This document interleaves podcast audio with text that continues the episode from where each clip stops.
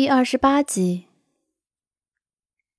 苏沫捧着一杯水，坐到了沙发上。时值此刻，他的情绪已经渐渐的平复了下来，眼泪止住了，脸色看上去也好了许多。楚西歪头打量他一眼，好奇的又问：“是不是许少辉欺负你了呀？”苏沫看向他，陷入纠结。他不是个会撒谎的人。面对楚西这般接二连三的关心，也没办法顾左右而言其他，沉默稍许，轻声解释道：“张雨薇丢了一条项链，觉得是我偷拿的，所以弄得不太高兴。就是另外一个女生，你们见过的。”苏沫补充道：“哼，就许少辉那个女朋友吗？”楚西凉凉地笑了一下：“嗯。”苏沫点点头。稍稍收拢手指。刚才被怀疑的时候，他并没有想太多，眼下竟有楚西有意无意的一提点，他下意识就想到了先前一些事儿，也才意识到许少辉在他跟前的态度的确有些古怪。就比如，一般男生应该不会随意的抬手在女生头发揉，尤其他们俩认识还没多久。如果这种假设成立，张雨薇对他的针对便不是空穴来风，而他肯定是不能再回去和他们一起住了。想到这儿，他心情蓦地沉闷了下来。这种沉闷甚至超越了刚才争吵带给他的失落，而且让他一瞬间陷入茫然。舅舅和舅妈眼下明显无暇顾及他，小亮又出了车祸要花钱，他的学费只能靠自己来赚的。如果不能和苏阳他们继续一起住，他该怎么办呢？胡思乱想着，他有点坐立难安，下意识抿紧唇，拧起眉，一脸苦大仇深地思考着接下来的出路。边上，楚河和楚西自然发现他骤然沉默后，脸色变得分外难看，下意识对视一眼。楚西也一屁股坐在沙发上，侧着头说。现在这些人就是这样的，丢了东西不在自己身上找原因，先去怀疑别人。他说是你拿的，就是你拿的啊？证据呢？让他把证据拿出来，否则就是诬陷。苏沫苦笑一下，他说一直在房间柜子里放着呢。家里就我们四个人，许少辉和洋洋哥肯定不至于去拿他的项链。而且，事已至此，他也没什么可隐瞒的。抬眸看一眼楚河，继续道：“今天早上他们三个走的都比较早，我最晚走的。表弟出车祸过来动手术，也着急用钱，有这个动机。”这句话之后，客厅里沉默了几秒。苏沫纤细的手指拢扣着水杯，喉咙口动了动，又补充了一句：“可是我真的没拿，我不会连这点品德都没有去当贼。”项链要是真的一直在柜子里放着，总不可能无缘无故丢了。如果张雨薇说的是真话，而家里又没有遭贼，那这件事就和你们三个人脱不开关系。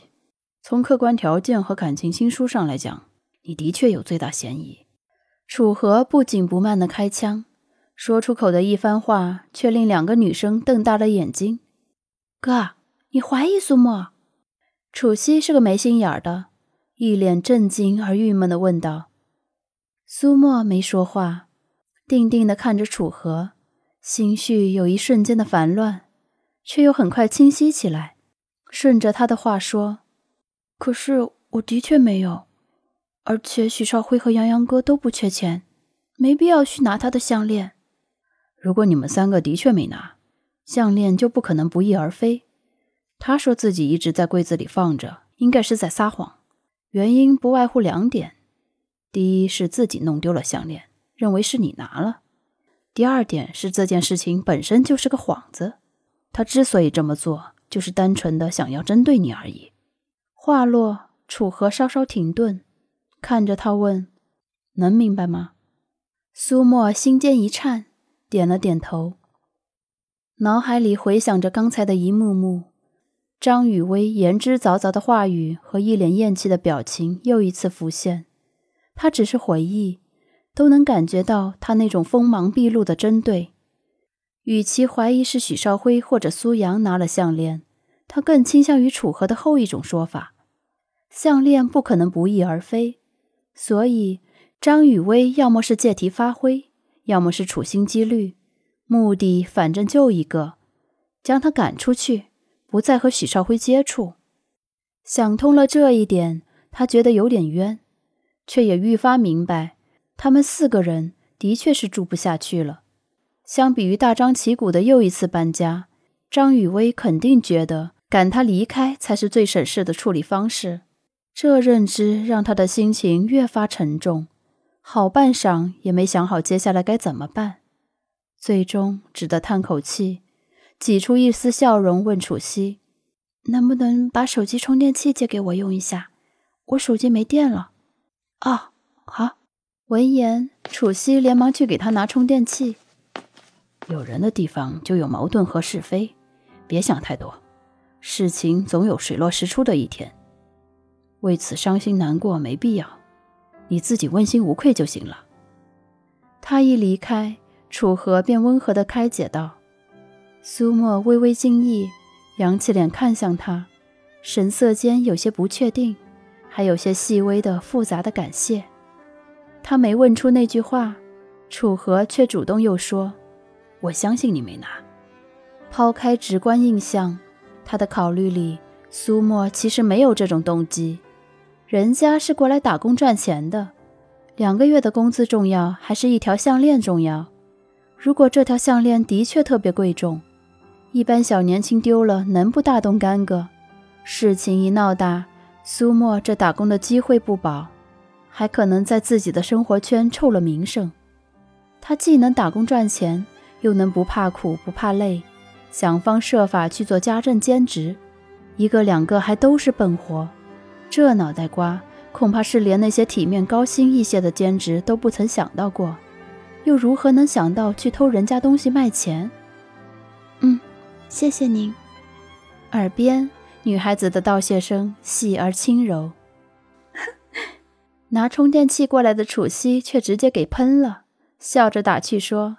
我说你这也太客气了吧，还您，哈哈！乍一听，我哥直接和咱们差了辈了，而且这也太生分了，一回生二回熟，大家也算朋友了嘛，和我一样叫哥就得了。说着话，他抬手将充电器递给了苏沫，耳听他让叫哥，苏沫脸蛋微微一热，没办法接话，只能用视线去搜索插座，而后走过去给手机插电。眼瞅着他耳尖微红，楚河盯了楚曦一眼，在后者一脸懵逼的表情中，又若无其事地收了目光，开口朝苏沫说：“门口这个次卧里没有床，你今晚就和楚曦睡吧，我再给你拿条毛巾被。”“，我睡沙发就行了。”怕打扰人，苏沫连忙说了一句。楚河一怔，而后微微笑了一下，提醒他说：“啊。”我要在书房里写小说，会睡得很晚，中间可能会出来走动接水。你睡外面不太方便。苏沫便沉默了，边上的楚曦呆住了，自己这堂哥笑起来特么的真是少女杀手。本集播讲完毕，喜欢的小伙伴们别忘了订阅和转发，下集再见。